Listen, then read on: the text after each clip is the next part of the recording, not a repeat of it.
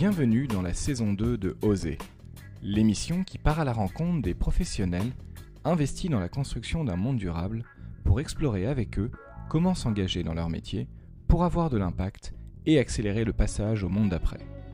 Nous allons parcourir différents secteurs afin de mieux les comprendre, d'en définir les enjeux et d'esquisser des pistes d'engagement. Oser est un podcast indépendant qui a vocation à être une source d'inspiration pour ceux qui se questionnent sur leur activité et rêvent d'un autre monde. J'ai besoin de votre soutien pour faire connaître le podcast en le partageant sur vos réseaux et en ajoutant un commentaire sur iTunes. Merci pour votre aide précieuse qui me permet de continuer l'aventure. Et maintenant, place à l'épisode du jour. On parle beaucoup de RSE ces derniers temps, mais que se cache-t-il vraiment derrière cet acronyme? L'ancien développement durable est devenu responsabilité sociétale des entreprises et se veut autre chose que des efforts de communication pour se donner bonne conscience. Pour décortiquer la réalité de ce métier, ses enjeux et ses limites, j'ai la chance de recevoir Fabienne Morgot, qui navigue dans cet environnement depuis plus de 10 ans chez Maison du Monde. Un échange à ne pas manquer pour comprendre de quelle manière on peut s'engager de l'intérieur dans les entreprises.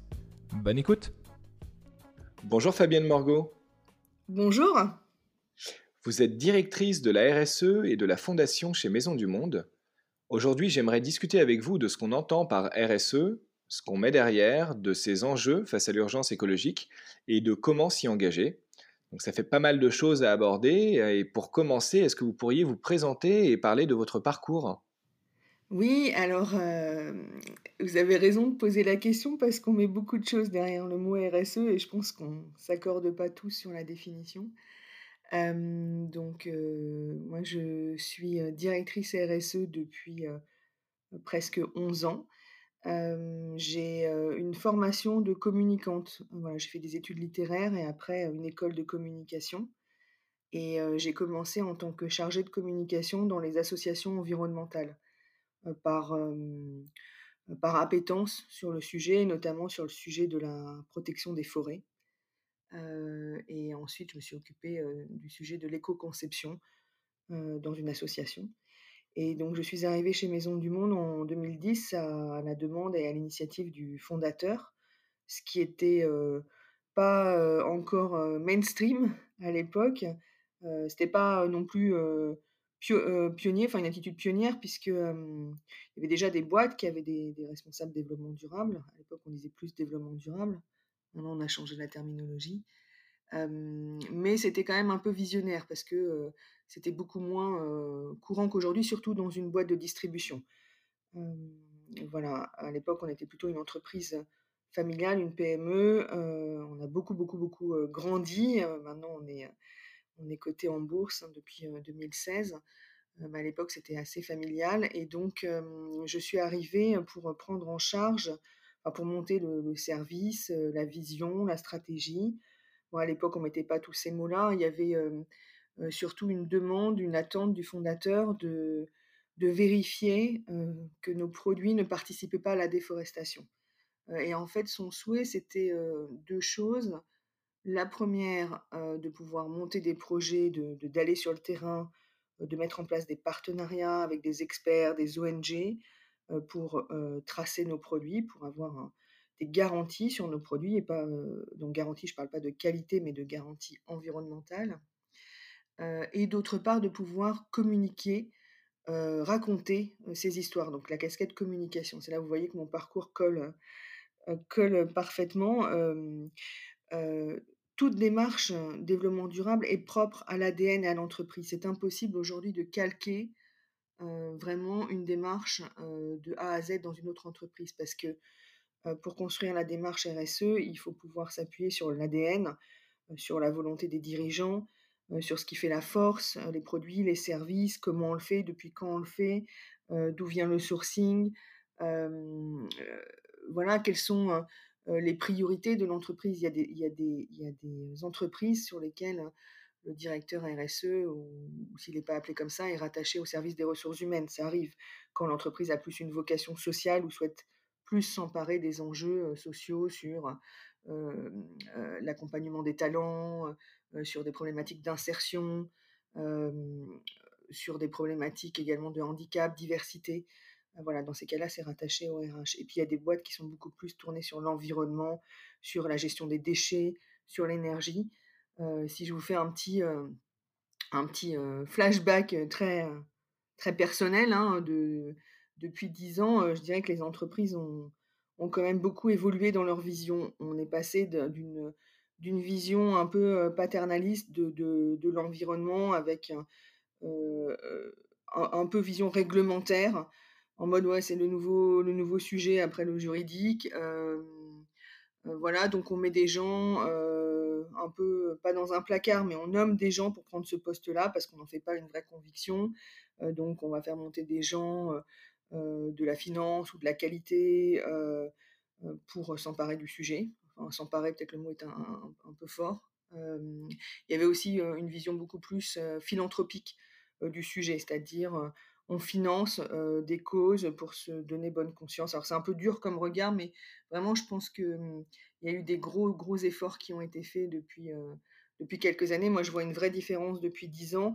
la différence principale étant que je devais convaincre mes interlocuteurs des enjeux environnementaux et sociaux, surtout environnementaux. expliquer, voilà, c'est quoi le changement climatique, quand on vend des produits, quels sont les, enjeux autour des, filières, de la déforestation, du, droit, du droit des populations locales, du travail des enfants, etc. Donc je devais expliquer ces enjeux. Aujourd'hui, j'ai plus besoin d'expliquer, c'est-à-dire tout le monde est assez sensibilisé. les gens ne remettent pas en cause le fait qu'il y ait des enjeux environnementaux, du changement climatique, c'est quand même partout dans les médias. Euh, donc ce qui va manquer aujourd'hui, c'est le mode d'emploi. C'est euh, une fois qu'on a compris les enjeux, comment on fait pour que ça s'installe dans l'entreprise et que ça se déploie dans tous les métiers. Euh, Fabienne, oui. avant qu'on discute un petit peu de, justement comment s'organise la RSE aujourd'hui dans les entreprises, etc., juste peut-être un point sur bah déjà qu'est-ce que ça veut dire qu'est-ce qu'on qu'est-ce qu'on met derrière en fait cette terminologie RSE en termes de, responsabilité, en termes finalement de qu'est-ce que ça englobe? Et peut-être aussi par rapport à ce que vous disiez avant, en quoi c'est différent de ce qu'on appelait avant développement durable? Alors, RSE, si on va vraiment sur l'acronyme, ça veut dire responsabilité euh, sociétale de l'entreprise. On est passé par une autre définition avant qui était euh, responsabilité sociale et environnementale. et aujourd'hui, en fait, la RSE, c'est le développement durable appliqué à l'entreprise. Voilà. donc c'est pour ça que vous trouvez des directeurs RSE ou des responsables RSE en entreprise. dans le milieu associatif, on ne porte pas le même, le même, le même nom. Euh, donc la responsabilité sociétale, euh, c'est la façon dont l'entreprise adresse tous ces enjeux euh, sociaux, environnementaux et sociétaux. donc pour savoir quels sont les enjeux d'une entreprise, ce que je vous disais au début, c'est que toute démarche RSE est propre à l'ADN, à la culture, à l'ambition de l'entreprise. Euh, par contre, il y a un, socle commun, euh, c'est qu'on va interroger euh, ce qu'on appelle les parties prenantes pour définir nos enjeux. Et donc, on interroge les collaborateurs, les clients, les fournisseurs, les ONG, les médias, les actionnaires, quand il y en a, pour avoir leur vision de là où ils attendent l'entreprise. Qu'est-ce que l'entreprise devrait faire pour être responsable? Et donc, ça vous donne une grille de lecture des attentes des sujets prioritaires, en fait. là où vous avez un risque réputationnel et où toutes les parties prenantes vous attendent et évaluent qu'il y a sur ces sujets un risque important. Et puis, de l'autre, des sujets qui peut-être ne sont pas importants pour un collaborateur, mais qui vont être très importants pour un client.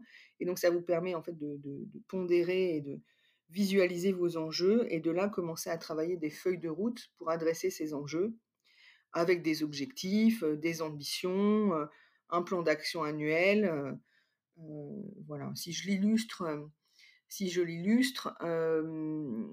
alors c'est un sujet dont les, entreprises se sont emparées depuis un moment parce qu'en fait c'est une question aussi de d'assainissement des comptes et de gestion optimiser. c'est la politique de gestion des déchets. En fait, quand les entreprises faisaient une politique développement durable, elles s'occupaient prioritairement de l'énergie et des déchets. parce que quand vous réduisez vos factures d'énergie, ben, vous gagnez de l'argent. Et pareil, quand vous optimisez votre facture de traitement des déchets.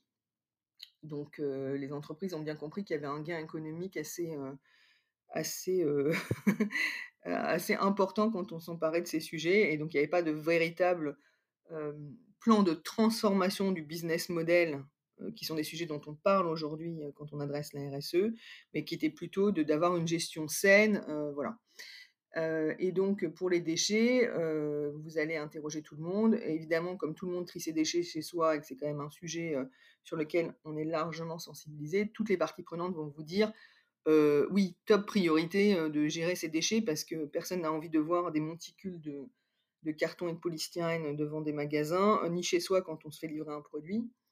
Donc, on va travailler sur l'amélioration en amont des emballages, donc feuille de route sur les emballages, quels matériaux on ne veut plus, comment on fait ensuite les tests de qualité pour que le produit n'arrive pas cassé chez le client. une fois que ça arrive en magasin, comment les déchets sont triés dans des bennes adaptées, comment les équipes sont sensibilisées pour trier correctement. Et puis, comment on optimise les contrats de, prestataires pour venir chercher les déchets, en limitant le rotation de nombre de bennes et en suivant le taux de valorisation. C'est-à-dire, mieux les déchets sont triés, plus ils sont valorisés. Donc, donc ça permet de, faire une ligne de progrès. Voilà ce qui se décline du coup sur chaque enjeu avec du coup les problématiques amont, aval, la façon dont on va les adresser auprès des différentes parties prenantes, des objectifs chiffrés. voilà, et donc on se fixe un taux évidemment de, enfin, chez nous de 90% de, de, déchets valorisés. et donc ça, ça s'inscrit chaque année parce que une fois que vous avez votre chiffre, ça peut paraître assez simple, mais en fait, il y a vraiment un sacré boulot derrière pour embarquer les différents métiers, à, la fois les gens qui commandent les fournitures pour les, emballages, les fournisseurs à sensibiliser avec un cahier des charges emballage, les équipes en magasin à sensibiliser pour trier correctement. Enfin, vous voyez d'un sujet qui peut paraître simple, ce que ça vient embarquer comme, comme nombre d'actions. Alors justement, c'est un des points, sur, lequel j'aimerais revenir, qui est, celui de la, de la responsabilité un peu, ou, de l'autorité même, de, des gens qui travaillent en, RSE pour justement mettre en place en amont, en aval et avec les différents parties prenantes, collaborateurs, ces, démarches, une fois qu'on a défini les, objectifs et finalement les, enjeux qu'on voulait traiter. Mais avant qu'on parle de ça, je voudrais revenir sur la définition des enjeux RSE pour juste essayer de, clarifier quelque chose pour moi. quand vous définissez la grille des objectifs ou, des problématiques sociétales que vous avez envie de traiter, est-ce que vous vous basez sur une grille existante, comme par exemple les objectifs développement durable de, de l'ONU, ou est-ce que c'est vraiment une feuille blanche à partir vraiment du, cœur de métier de, de l'entreprise? Et alors, première question. Et seconde question, d'un point de vue légal, est-ce que avec cet avènement donc de, de, la RSE, est-ce qu'il y a des obligations légales qui contraignent entre guillemets les entreprises à s'engager? De quelle manière? Avec des objectifs chiffrés qui évoluent chaque année? Alors, il y a beaucoup de questions dans votre question. oui, oui, je sais, j'ai cette fâcheuse habitude. Vous me relancerez si j'ai pas été jusqu'au bout des trois points. Avec plaisir. Euh, donc, le premier point, c'était sur comment on, embarque, euh, c'est ça, hein? Oui, alors ça, peut-être dans, dans, dans, un second temps, vraiment là, c'est la première question. Blanche, plus... ou pas? Alors, est-ce qu'on part d'une feuille blanche ou pas en fait? Est-ce que les objectifs euh, développement durable de l'ONU ont quelque chose à faire? Est-ce qu'il y a une grille commune qui est fournie euh, par l'État français, par l'Union européenne, par l'ONU, par je ne sais pas qui, euh, pour justement aider les entreprises à définir les, enjeux sociétaux? Écoutez, j'ai envie de répondre non. alors, il y a des guidelines qui existent les ODD, puisqu'on en parle, moi c'est un un vrai mystère, ce sujet des ODD. parce que dans son application concrète, c'est quand même pas super évident. C'est-à-dire que c'est vraiment des grandes thématiques, hein. lutte contre le changement climatique, biodiversité, lutte contre la pauvreté. Donc c'est vos grands thèmes sociétaux. Après, il faut vraiment pouvoir les décortiquer et se dire, chez Maison du Monde, pour, pour, parler de, l'entreprise dans laquelle je travaille, lutte contre la pauvreté, ça veut dire quoi? Est-ce qu'on adresse cet enjeu par notre métier, par notre business? Comment on y répond? Quel KPI, quels critères on vient mettre dedans? Et donc, on va... alors, on, peut le faire, en fait, en l'occurrence, nous, on avait écrit notre stratégie et fait notre analyse de parties prenantes avant, euh, avant d'avoir les ODD. Donc on a plus fait euh, le rapprochement entre les ODD et notre stratégie pour vraiment euh, venir qualifier à quoi, à quels enjeux répondait notre stratégie. Et donc on voit que sur la totalité des, ODD, on ne répond que à, que à 11 ou 10 d'entre eux. voilà. Donc il n'existe pas de, modèle. Il y a vraiment alors quand vous êtes d'une certaine taille, en France, il y a effectivement le Grenelle de l'environnement hein, qui a été initié à l'époque Sarkozy et, Borloo, qui donne des obligations réglementaires aux entreprises, notamment de reporting. Et, donc le reporting extra-financier donne un cadre sur lequel vous devez venir justifier de vos enjeux et de vos actions derrière. Quand on est entreprise cotée, c'est encore plus, plus réglementé, plus strict, puisque là, votre reporting est annexé au document de référence qui est soumis au marché. Et, donc, le document qui, qui récapitule tous les chiffres financiers de l'entreprise contient un chapitre sur les enjeux extra-financiers, donc sur la RSE, euh, et, euh, est validé euh, par, par l'AMF. du coup, si il vous manque, enfin c'est vraiment audité, c'est un, énorme travail à la fois de quantitatif pour aller récupérer toutes les données de l'entreprise et puis qualitatif pour expliquer la démarche. voilà, et on va comparer les chiffres d'une année sur l'autre. Donc ça, c'est réglementé je me permets juste pardon, d'interrompre par rapport à cette réglementation justement sur le reporting. Qu'est-ce qu'on met derrière reporting? Ça veut, dire, ça veut dire quoi en fait? Ça veut dire qu'il faut expliquer les actions qui ont, qui ont été mises en œuvre, mais est-ce qu'il y a une obligation de faire certaines actions? Et est-ce qu'il y a quelque chose de quantitatif ou qualitatif approuvé à travers ce reporting? Par rapport à ces actions mises en place C'est ça que j'aimerais essayer de comprendre. Ok, alors euh, c'est une bonne question parce que je me suis posé toutes ces questions. Moi, j'ai vraiment euh, j'ai grandi avec l'histoire euh, Maison du Monde, hein, d'une politique familiale à entreprise cotée qui, doit, qui est soumise de plus en plus à la réglementation, qui doit rendre compte auprès de ses parties prenantes. Avant, c'était en mode sympa, on pouvait faire un rapport d'activité et dire voilà ce qu'on a fait, et puis c'était plutôt un document communicant. Aujourd'hui, c'est un document vraiment analysé, décortiqué par les analystes, les investisseurs, et qui vient évaluer votre performance. Et, euh, ensuite, les, les investisseurs viennent piocher dans des référentiels pour voir votre note. et donc, c'est en train vraiment de, de se... d'être très demandé, ça. Et donc, soit vous répondez pas aux, analystes et aux, au questionnaire et du coup vous apparaissez comme non répondant ou alors vous avez une note toute pourrie et dans ces cas-là les investisseurs vont pas forcément vous choisir en priorité parce que ce que les analystes vont regarder c'est également le risque, la pérennité du business, si l'entreprise a bien pris en compte son, risque réputationnel par exemple. donc voilà pour vous dresser un peu le, contexte. D'accord. donc le reporting c'est un, un, moyen alors dans un premier temps quand on est bébé entreprise qui euh, démarre. Euh, c'est un exercice hyper contraignant parce que ça vous oblige à aller chercher de la data que vous n'avez pas forcément. Euh, un petit exemple sur l'énergie, sur l'électricité.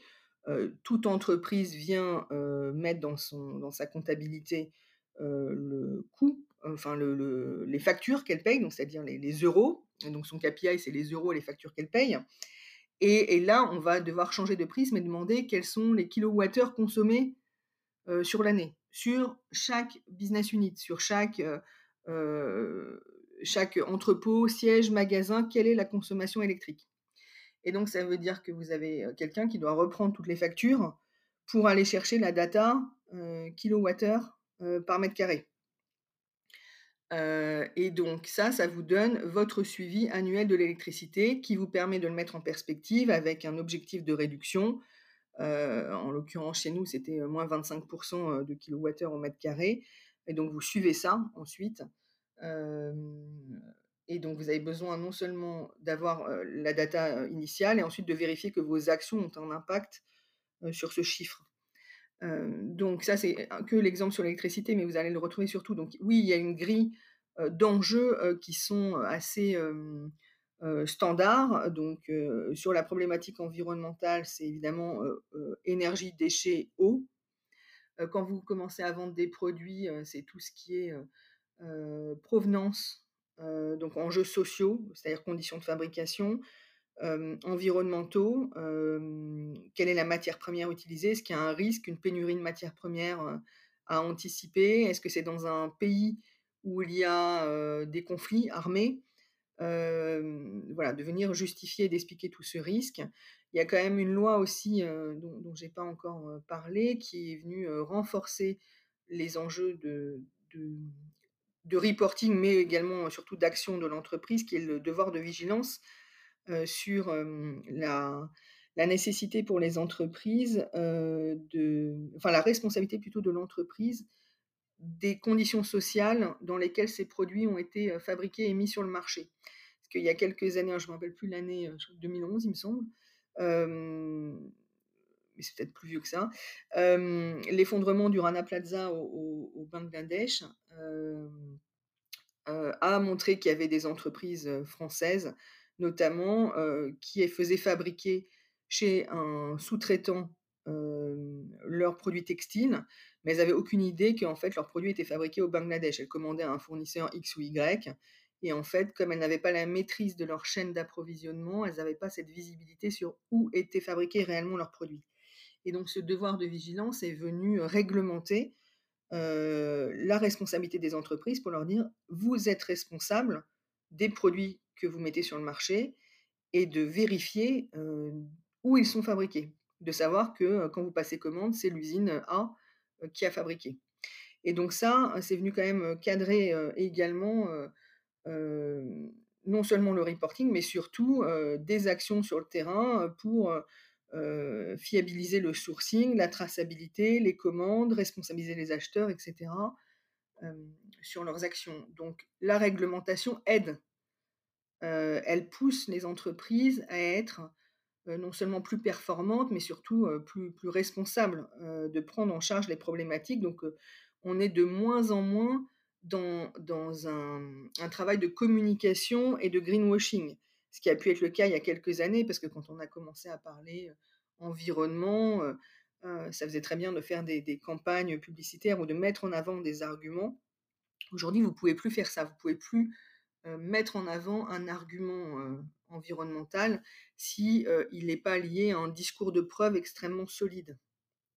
Voilà, et c'est un, peu la démarche que, nous, que nous, avons, c'est-à-dire que la plupart du temps, quand j'explique la démarche RSE de Maison du Monde, qui va bien au-delà de la réglementation, on me dit mais c'est fou, ça se voit pas vraiment en magasin, on ne sait pas que vous faites tout ça et c'est vrai, donc on a un vrai enjeu, nous, de communication et de mieux dire les choses. On est plutôt moins disant que mieux disant. mais en fait, c'est dix ans de travail sous-marin pour travailler sur les filières, sur les chaînes d'approvisionnement, pour former les acheteurs, pour former les équipes. on a également des référents RSE dans chaque point de vente qui sont formés et informés et animés sur les enjeux et les actions environnementale et sociale de l'entreprise pour pouvoir s'en faire ambassadeur. donc ensuite, il faut pouvoir communiquer ça aux clients, mais être extrêmement vigilant sur ce qu'on fait, comment on le fait, quelles sont nos avancées, nos progrès, donc être vraiment sur la, preuve. Alors, si je résume un petit peu ce qu'on s'est dit par rapport à, la RSE et de ce que j'en comprends, c'est qu'aujourd'hui, les, les obligations légales d'une entreprise en France par rapport à la RSE, elles sont surtout au niveau du reporting et elles poussent l'entreprise en fait à plus de transparence, plus de traçabilité. En revanche, il n'y a pas d'obligation légale en termes d'objectifs spécifiques à atteindre, qui soient en lien avec les objectifs de développement durable de l'ONU ou en lien avec des objectifs de la stratégie nationale bas carbone. Ça, c'est vraiment à l'entreprise de le faire en toute conscience, en fonction surtout du risque réputationnel qu'elle euh, qu'elle peut encourir par rapport à la non-prise de ses objectifs. Est-ce que je me trompe? C'est euh, tout à fait euh, bien résumé, c'est d'ailleurs assez étonnant. enfin, surtout quand vous le résumez de cette manière, ça aide à mettre effectivement cette vision-là et de se dire qu'il y a quand même eu les accords de Paris en 2015 qui a mis un temps fou à être traduit sur une mécanique qui est volontaire hein, aujourd'hui, sur laquelle nous on a souscrit, qui s'appelle les Science-Based Targets, qui est une initiative à la fois du Global Compact des Nations Unies et puis de, du Carbon Disclosure Project. je vous donne plein d'acronymes et tout, mais donc le CDP, qui est également un, un référentiel très connu d'évaluation extra-financière des stratégies carbone des entreprises. Donc nous, on répond au CDP depuis trois ans, donc on est évalué. On a la note A-, ce qui nous place dans les 30% des entreprises les plus performantes sur le, sur le carbone. et donc ces, organismes ont écrit un référentiel pour que les entreprises s'engagent dans une trajectoire moins 1,5 degré. Et, et, du coup, quand vous êtes une entreprise, vous pouvez volontairement aller soumettre un plan qui est propre à votre secteur d'activité, parce que les enjeux sont différents entre le conseil, le, service, le retail, etc. et donc là, vous avez des évaluateurs du, Global Compact ou du CDP qui viennent évaluer votre plan d'action et dire si vous êtes assez ambitieux ou pas. donc ça, ça vous donne votre feuille de route. Donc nous, on a déposé notre plan au Science Based Target pour une réduction de notre carbone d'ici 2050, qui a été validé.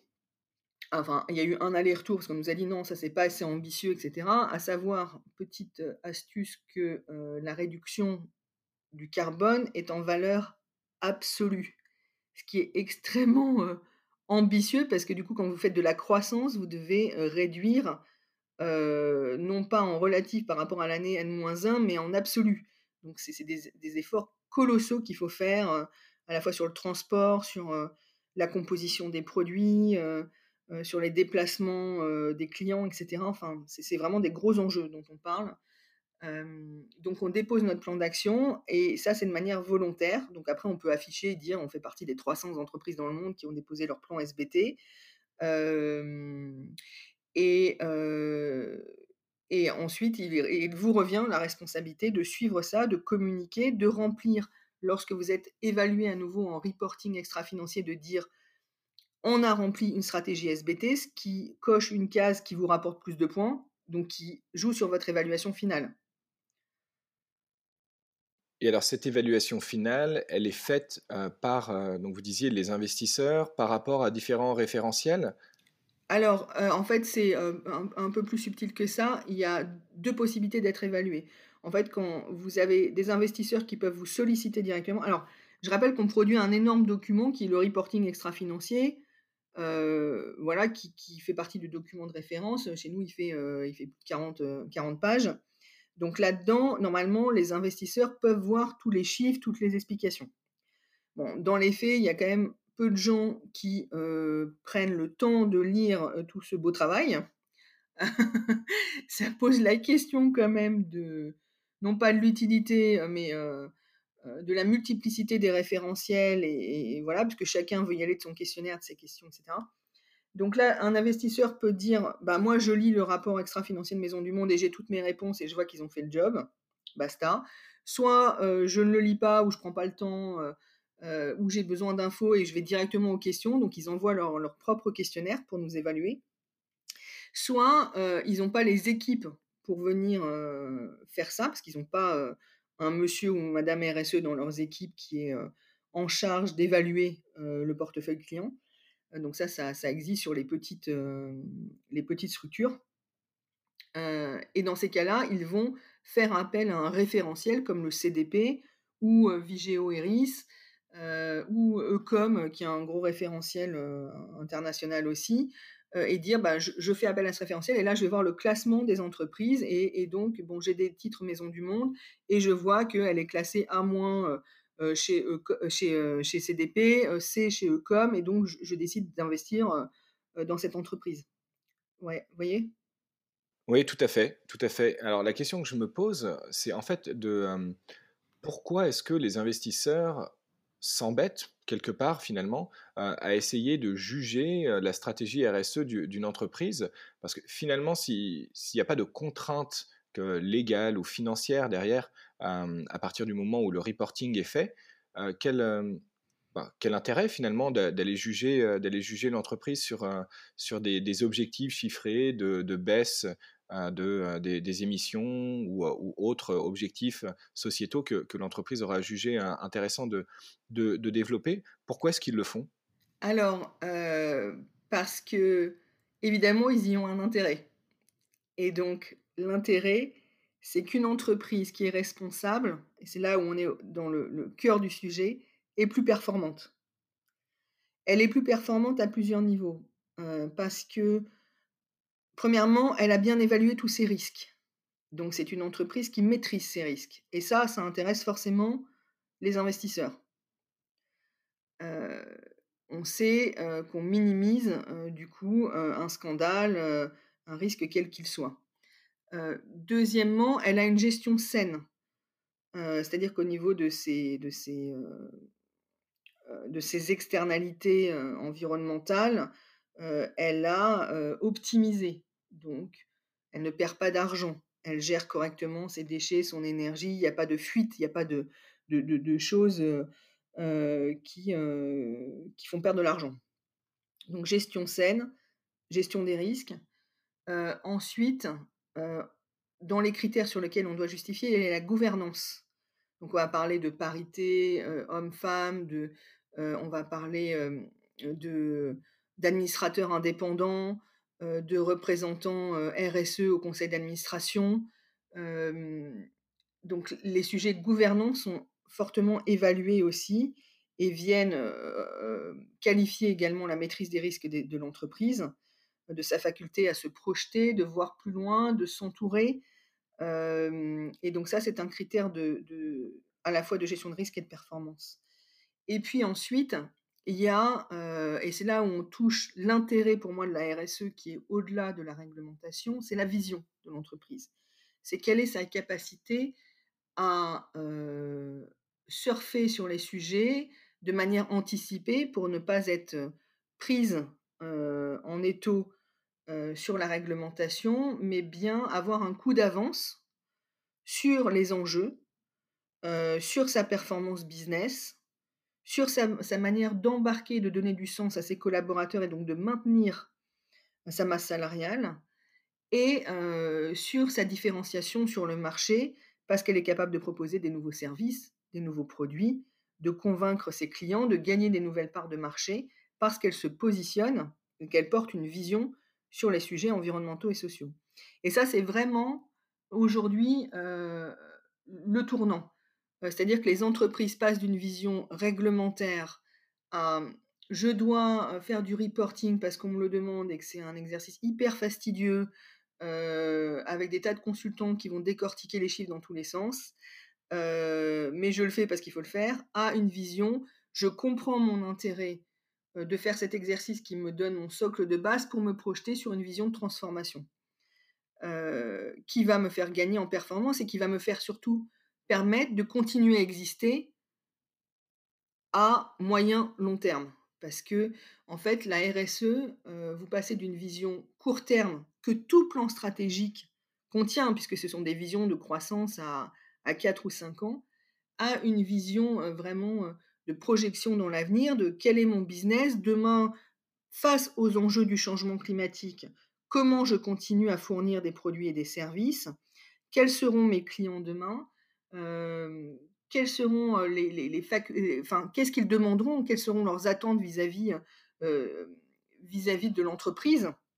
Est-ce que j'aurai toujours des collaborateurs qui ont envie de travailler chez moi alors qu'ils sont tous en quête de sens et que de plus en plus les jeunes qui arrivent sur le marché du travail veulent des entreprises engagées. Hein. Il y a eu quand même le manifeste pour un réveil écologique qui a été signé par, par énormément d'étudiants des grandes écoles qui demandent des comptes aux grands comptes, justement, pour leur dire, voilà, nous, on est la génération qui arrive sur le marché du travail.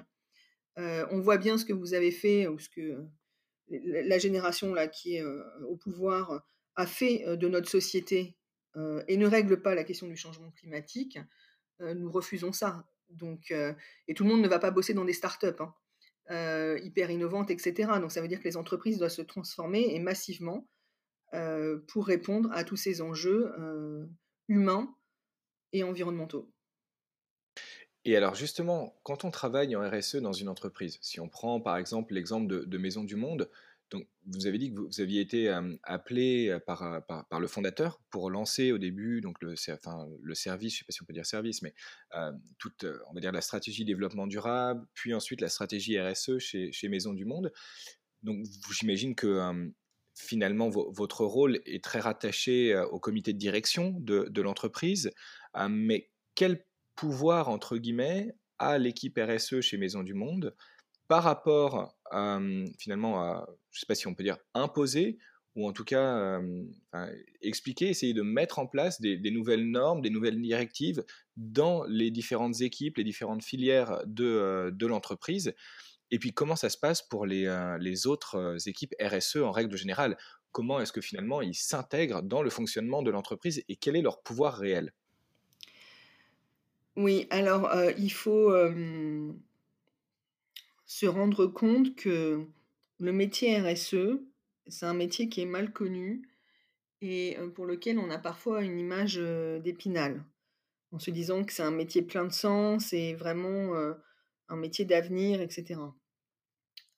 c'est un métier, où vous devez être hyper transversal puisque vous influez sur, toutes les fonctions de l'entreprise où vous devez avoir une capacité de rebond et de conviction extrêmement forte pour aller toquer à la porte de chaque business unit et de leur demander, alors qu'ils ne sont pas sous votre hiérarchie, d'agir, de transformer, de faire différemment. Donc, il y a d'une part la personnalité et le rôle de, la cellule RSE qui, dans ma vision, et qui est une vision partagée notamment par le C3D, qui est le club des directeurs du développement durable, que la fonction RSE est une fonction stratégique qui doit être une, petite, une petite cellule, une petite cellule hautement stratégique qui est rattachée à la direction générale pour avoir du pouvoir et qui peut demander des comptes, peut agir avec chaque dirigeant de l'entreprise. Donc la gouvernance, le rattachement est clé, la gouvernance est clé. Donc rattachement COMEX, rattachement direction générale, comité RSE, au-delà des instances de gouvernance, euh, c'est pas le directeur RSE qui convoque tous les métiers, c'est le directeur RSE est intégré dans les organes de décision pour pas faire de l'information descendante, mais demander des arbitrages et faire bouger les lignes. Ensuite, il y a plein de, techniques alors, qui se mettent en place. Il a des entreprises ont testé des tas de choses et, donc au fur et à mesure des retours d'expérience, on adopte des, bonnes pratiques, notamment les incentives, c'est-à-dire mettre un variable lié à des critères RSE sur la rémunération des dirigeants. alors, c'est un peu comme un nudge, si je peux comparer ça. c'est c'est une béquille parce que logiquement, tout le monde devrait être à fond sur la RSE. Enfin, si je prends de mon prisme, dis c'est le seul vraiment enjeu qui compte pour notre société et tout le monde devrait s'y mettre. Dans les faits, il faut pouvoir animer et incentiver pour que les gens prennent dans leur métier cet enjeu de transformation. L'état des lieux que je fais, c'est que la cellule RSE, elle est hyper convaincue, elle a une vision 360 des enjeux. Évidemment, elle est très irriguée par tous les webinars, toutes les conférences, tous les réseaux auxquels elle participe. Donc elle a une conscience vraiment très, très forte de ce qu'il faudrait faire. ce qui n'est pas le cas des différents métiers. Les métiers sont, sensibilisés aux enjeux. Ils ont parfois, souvent, du mal à voir comment ils l'appliquent dans leur propre métier. Donc, ils ont besoin de la cellule RSE pour venir leur expliquer, leur dire, leur montrer comment faire, mettre en place des experts, mettre en place des formations, du coaching, des moments d'inspiration, et plus que de l'inspiration du passage à l'acte, c'est comment je fais moi dans mon métier, maintenant que j'ai compris les enjeux, pour faire. ce qui n'a rien à voir avec la vision d'il y a dix ans, où moi on me disait le développement durable c'est toi.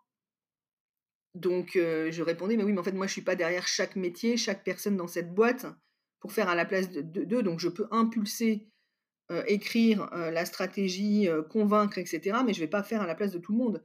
J'ai pas des compétences à la fois en logistique, euh, en achat, euh, en RH, etc. Euh, donc c'est bien au cœur des métiers que doit s'inscrire le changement. Et donc ça, ça passe par la conviction du dirigeant, sa capacité à incarner les sujets. Et moi, ce que je dis souvent, c'est que ça soit tellement incarné que ça soit une évidence dans la totalité de ses discours. et non pas, chose que les, entreprises ont tendance à faire, c'est la minute RSE, où tout d'un coup on fait intervenir le directeur RSE, où le, le dirigeant dit Ah oui, by the way, il y a aussi la RSE, donc euh, faites les choses bien parce que c'est important. Euh, non, ça doit être décliné dans chaque projet de l'entreprise ou quand le dirigeant prend la parole, il dit voilà, on a tel, on, vient de faire une acquisition, on vient de développer une nouvelle gamme de produits, ça répond à nos enjeux RSE et à nos, enjeux business. Euh, et donc, il y a quand même un shift de mentalité à faire pour que ça soit systématisé. Euh, pour moi, ça passe vraiment par la formation et le coaching des dirigeants euh, et par les incentives pour, les responsabiliser sur les enjeux de leur métier, pour qu'ensuite ça cascade dans les différents, dans la hiérarchie, chez les managers. Il y a une culture managériale vraiment à, compléter pour continuer à responsabiliser les gens, parce que dans les équipes, les gens ont envie. comme je vous le disais, il y a beaucoup de, évidemment de jeunes, de personnes sensibilisées qui ont envie mais qui ne savent pas comment ils peuvent intégrer ces enjeux dans leur quotidien. Et donc tout le monde ne va pas s'occuper du tri dans le couloir de son service. c'est au-delà de ça. ils veulent s'impliquer et voir qu'ils ont un rôle à jouer dans la stratégie RSE de l'entreprise. Donc on est à ce tournant-là, voilà, de, diffusion à 360. Et moi je crois que demain, comme je vous le disais, pour moi, la cellule RSE, elle doit être petite et stratégique, elle doit impulser le changement. Demain, demain ce dont on a besoin, c'est euh, des marketing, des marketeurs, des gens du marketing qui ont la, la casquette RSE, euh, des acheteurs qui ont la casquette RSE, euh, des personnes aux, ressources humaines qui ont une vraie vision sociale sur le handicap, la diversité, l'inclusion, c'est au sein des métiers qu'on a besoin de gens qui aient la, casquette. Et donc, si je dois réfléchir en termes de cursus de formation, moi j'avoue que j'ai été assez surprise, voire peut-être inquiète, du nombre de cursus généralistes qu'il existe sur le développement durable, parce que tout le monde ne va pas devenir responsable développement durable en entreprise. Déjà, il n'y en a qu'un. et toutes les entreprises n'ont pas les, moyens d'avoir un responsable développement durable même si ça, se déploie, mais dans les PME, ce n'est pas, pas, toujours le cas. donc, ce dont on va avoir besoin, c'est des compétences et des doubles compétences dans les métiers. C'est-à-dire, j'ajoute une brique, une évidence dans, dans, mon métier que la RSE est au cœur, au cœur de mon métier. D'accord. Donc, par exemple, voilà, si, si on a une formation, je dis n'importe quoi, mais d'acheteur finalement, que, qu'on s'occupe de, de, faire le sourcing en bois, par exemple, pour, pour Maison du Monde, c'est aussi avoir une formation RSE liée à ça pour comprendre les enjeux de comment, qu'est-ce que c'est, en gros, le faire de manière responsable, qu'est-ce que c'est le fait d'utiliser du bois qui a été produit dans, dans, des forêts de manière durable, responsable, etc. C'est, ça que vous voulez dire? Oui, c'est tout à fait ça, parce qu'aujourd'hui, un acheteur, ça vaut pour, pour tous les métiers, mais un acheteur, il est incentivé sur la marge, sur sa capacité à bien négocier les prix. C'est ce qu'on lui demande. C'est là où il est jugé performant. Mais si demain vous lui dites, ah ben, tu vas être jugé performant si tu as le bon prix, le juste prix plutôt, et que tu as bien respecté les critères sociétaux et environnementaux qu'on demande. Donc vérifier que ton produit n'a pas été fabriqué au Bangladesh dans une usine qui est prête de, s'effondrer et que ta matière première, elle provient pas de la déforestation. C'est tes critères de base. Voilà. Et donc ça, c'est un bon produit. Tu as respecté tes trois critères et les trois sont évalués au même niveau. voilà. Et donc ça, ça demande un, changement à la fois dans la comptabilité de l'entreprise, dans les objectifs qu'on donne aux acheteurs, dans la conviction des managers. voilà, c'est toute la chaîne. moi, j'ai déjà, vu des acheteurs qui ont envie, qui ont envie de faire et qui ont dit, ben, c'est le prix à la fin, ce qui compte, c'est le prix. Et du coup, ça, m'amène sur une autre question qui est celle de la triple comptabilité ou la comptabilité en triple capital ou comptabilité CARE, puisque vous parlez justement des, objectifs. Comment est-ce qu'on sort de ces objectifs purement financiers pour intégrer justement des, objectifs qualitatifs qui prennent en compte le vivant de manière générale hein? Ah, Oui, c'est vraiment un sujet passionnant, hein, la triple comptabilité. nous, on n'en est pas tout à fait là. Enfin, c'est un sujet qu'on regarde vraiment avec moi, que j'adorerais pouvoir implanter dans l'entreprise. Il y a des, des, boîtes qui l'ont fait de manière très pertinente, comme Kering. ça, c'est essentiel, en fait. C'est vraiment le tournant au, C3D. Ça fait partie d'un des groupes de travail également. de bénéficier des retours d'expérience des entreprises qui l'ont mis en place, à quelles difficultés ils se sont confrontés, comment on vient créer, comment on vient s'insérer dans les outils de comptabilité de l'entreprise. En fait, c'est ça, c'est marrant euh, je, non, sais pas si c'est vraiment le mot, mais quand vous regardez une stratégie RSE d'entreprise, eh, eh, la transformation de son modèle va passer par tous les métiers qui ont un rôle à jouer. Euh, donc euh, chez nous, les, achats, le réseau, le transport, tous, les, tous les métiers qui font le business. Et en fait, il y a un métier qui est clé, c'est la direction financière. parce que c'est elle qui donne le tempo, qui rencontre des objectifs, qui convainc les investisseurs, voilà, et c'est la, la fonction qui est quand même un petit peu à la bourre. mais dans le monde financier également, hein, enfin, c'est symptomatique d'une fonction qui réfléchit avec un unique indicateur. et donc là, il faut arriver à s'insérer dans les outils de gestion comptable et commencer à insérer une vision différente qui peut être informative au départ, mais alors tant que c'est pas obligatoire, moi je questionne l'utilité de montrer en fait plutôt cette vision risque d'ailleurs que aujourd'hui acheter comme ça ça coûte tant mais qu'en fait vous épuisez les ressources naturelles et que dans cinq ans il n'y en a plus et du coup la matière elle vous coûtera dix fois plus. donc c'est à nouveau un changement de, mindset et ça se fait pas du jour au lendemain et la direction financière est un allié qui doit être précieux pour la direction RSE puisqu'on parle de, financiers, de, problématiques financières, je trouve intéressant que Maison du Monde soit une société aussi cotée en bourse, parce qu'il y a du coup des objectifs très court terme, j'imagine, et parfois purement financiers, avec lesquels il faut composer dans une vision beaucoup plus long terme, qui est celle de la stratégie RSE qu'on essaie d'implémenter au sein de, toute l'entreprise. Et pourtant, euh, on voit que même lorsqu'on a des entreprises euh, qui, euh, avec des dirigeants très investis, qui, qui, sont finalement un petit peu placés en héros de, de la RSE ou, ou, finalement de, l'engagement pour, pour un monde durable, ben finalement, parfois, les, stratégies court terme des, des marchés financiers nous poussent à revenir sur ces engagements. Alors, bien entendu, je veux parler de, Danone et du plan social mmh. qui, qui, a été annoncé. comment on fait pour éviter ça? Alors que même finalement on, a un, patron qui, qui était finalement l'emblème de, cet engagement C'est c'est extrêmement pertinent et à la fois inquiétant. J'ai eu exactement la même, la même question que vous.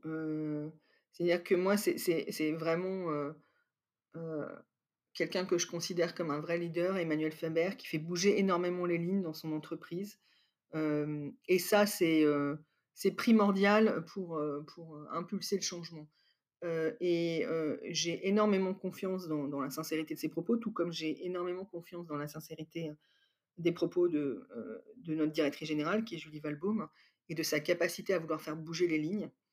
il y a des convictions, une sincérité, une envie de faire bouger les choses. Mais le, sujet, c'est que tout, est imbriqué, c'est-à-dire qu'on dépend toujours de plus gros que soi et qu'il y a une réalité économique à laquelle on ne peut pas faire face. C'est quelque chose qui m'a beaucoup interpellé pendant la, crise sanitaire. en fait, j'ai nourri beaucoup d'espoir d'un changement beaucoup plus puissant dans les entreprises, parce qu'on parle de, théorie de l'effondrement, etc., ce qui n'est pas un discours très corporate. Et, moi, je, me suis beaucoup, beaucoup documenté sur les propos des philosophes, des sociologues, etc., sur, sur le, monde après. Je me suis dit, j'y vois une vraie opportunité de changement, comme beaucoup de gens, hein, comme beaucoup de penseurs, comme beaucoup de, de cadres, etc. Et j'ai eu des discours philosophiques là-dessus. Sur le changement et, de voir que dès la levée du confinement, les entreprises sont reparties majoritairement à pleine balle sur le business as usual. Je me suis dit, mais en fait, pourquoi, pourquoi on fait ça? Mais parce qu'il y avait une réalité économique qui faisait que les entreprises euh, avaient besoin, ou pensaient avoir besoin, qu'il fallait redémarrer exactement de la même façon euh, pour pouvoir régénérer du cash, pour pouvoir avoir les moyens de se poser des questions sur la responsabilité. Euh, or, moi, j'y voyais une opportunité de, se, de repenser directement, de se dire il faut redémarrer différemment.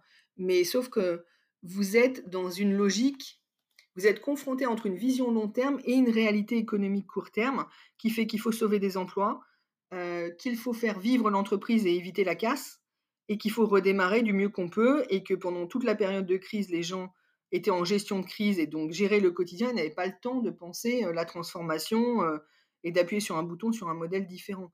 Donc, donc oui, vous avez raison de souligner ça.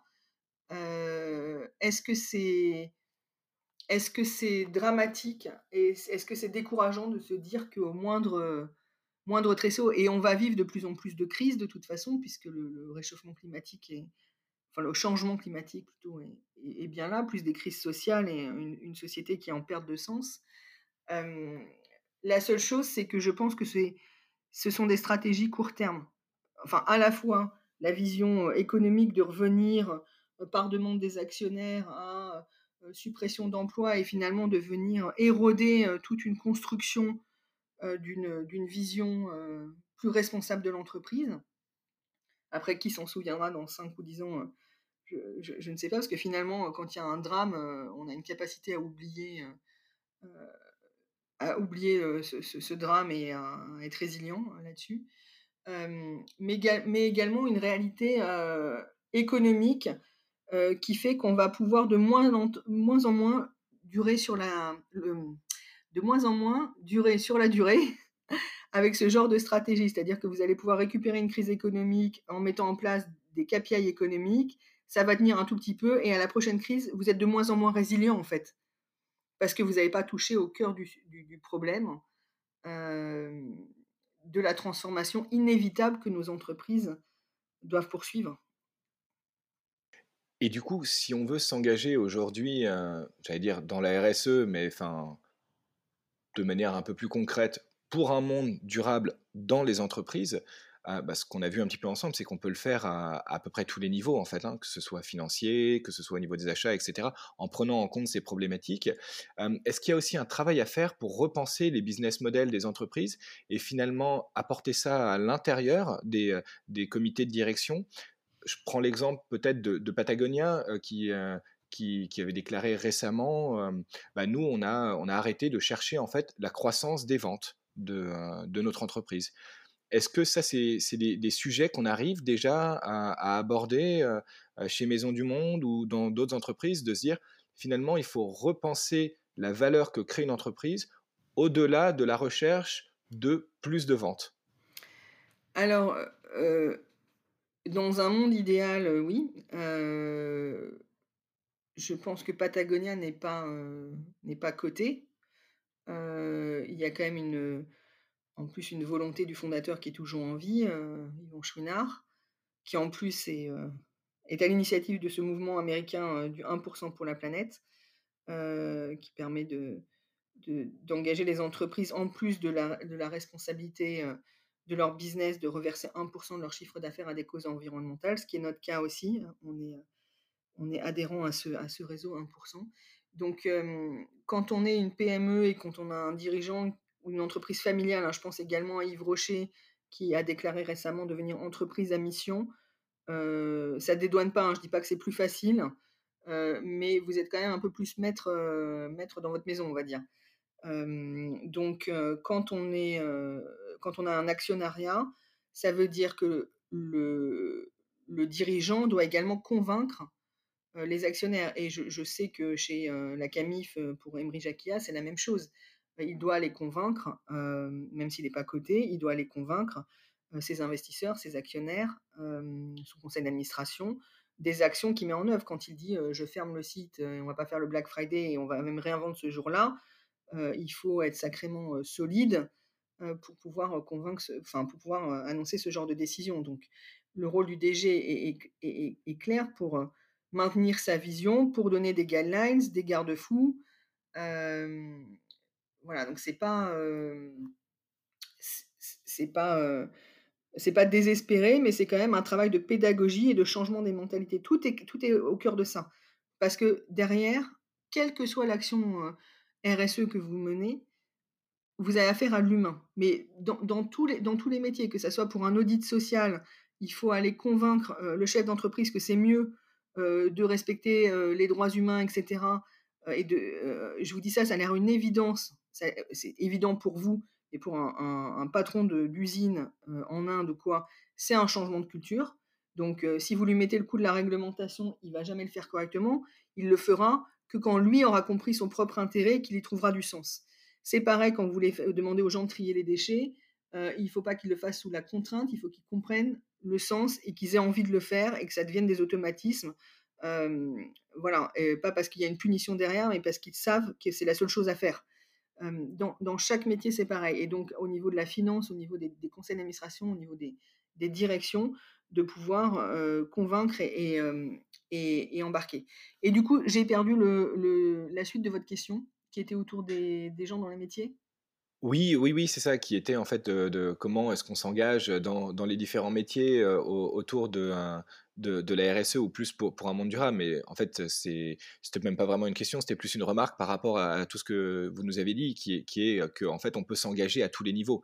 Et c'est ça qui est intéressant, c'est qu'au-delà de la petite structure, entre guillemets, petite équipe associée au COMEX qui, qui représente la RSE, en fait, l'engagement dans l'entreprise se fait à tous les niveaux. Oui, et du coup, je sais ce que je voulais rajouter par rapport à ça. Euh, quand je vous disais qu'il faut que le, dirigeant continue à convaincre ses parties prenantes, ses actionnaires, etc., euh, il peut être soutenu par ça, pour ça, par ses collaborateurs et ses clients.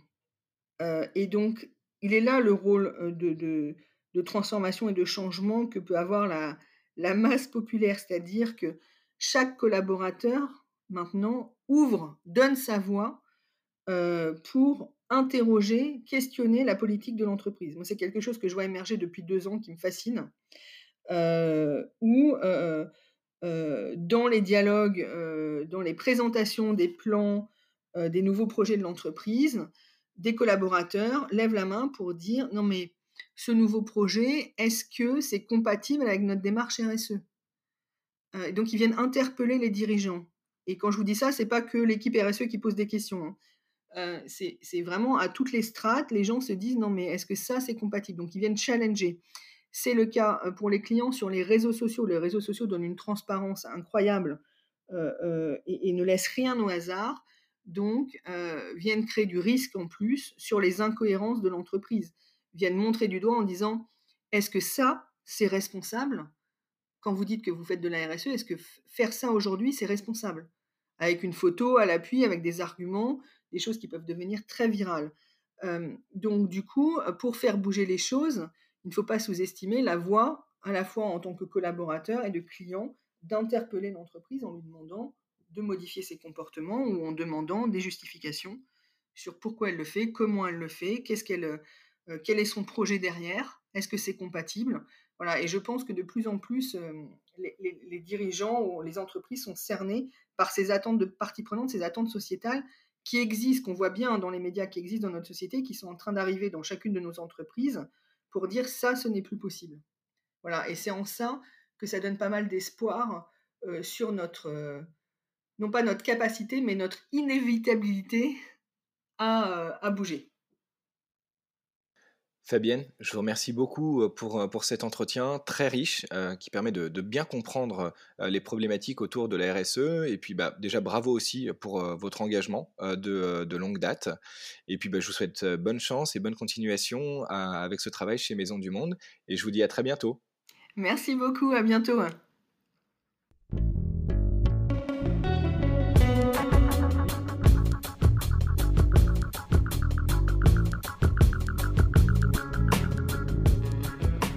Merci d'avoir suivi cet épisode. Si vous aimez l'émission, n'hésitez pas à vous abonner sur votre plateforme de podcast préférée, à mettre 5 étoiles et à le partager autour de vous. C'est une aide très précieuse pour faire connaître le podcast et me permettre de continuer l'aventure. Oser a vocation à être une source d'inspiration pour ceux qui se questionnent sur leur activité et rêvent d'un autre monde.